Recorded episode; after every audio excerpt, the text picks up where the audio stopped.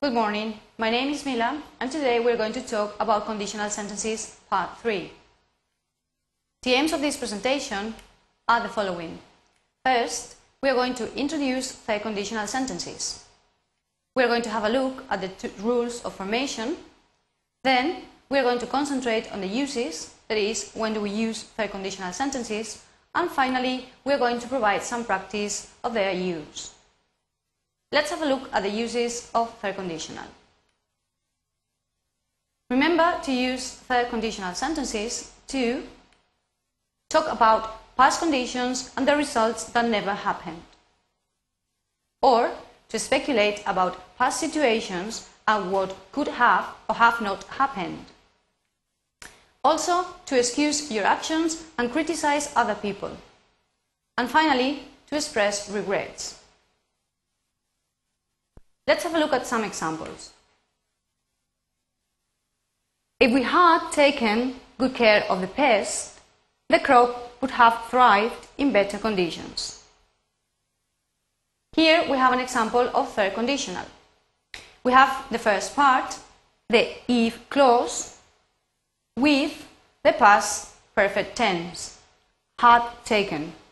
So, if we had taken good care of the pest, and now we have the second part of the clause, the result clause. The crop would have thrived in better conditions. Notice that in the result clause we use would have plus the past participle. Thrive in this situation. Here come more examples. If you had studied more, you wouldn't have failed the exam. In this example, you can be, for example, criticizing someone. You say, well, if you had studied more, you wouldn't have failed the exam. Or, if I had known you were coming, I would have picked you at the airport. But unfortunately, I didn't know you were coming, so I never got to the airport.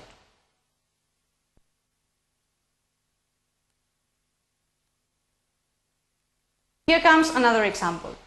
Use the past perfect in the if clause. And remember to use would have past plus participle in the result clause.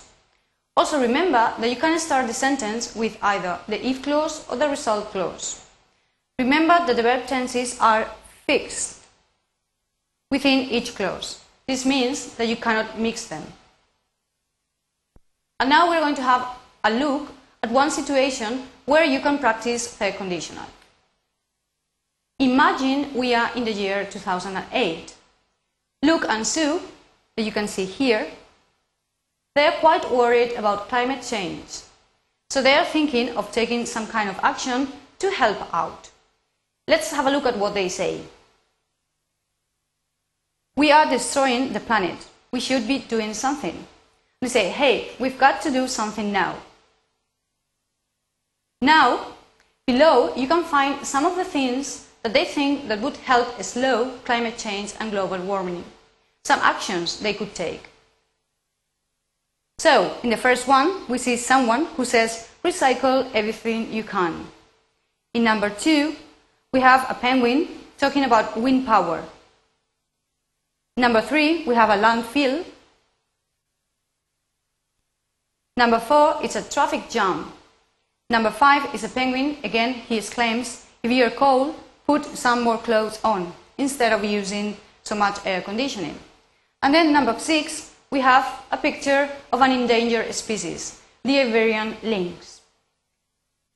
So now, imagine we are in the year 2018.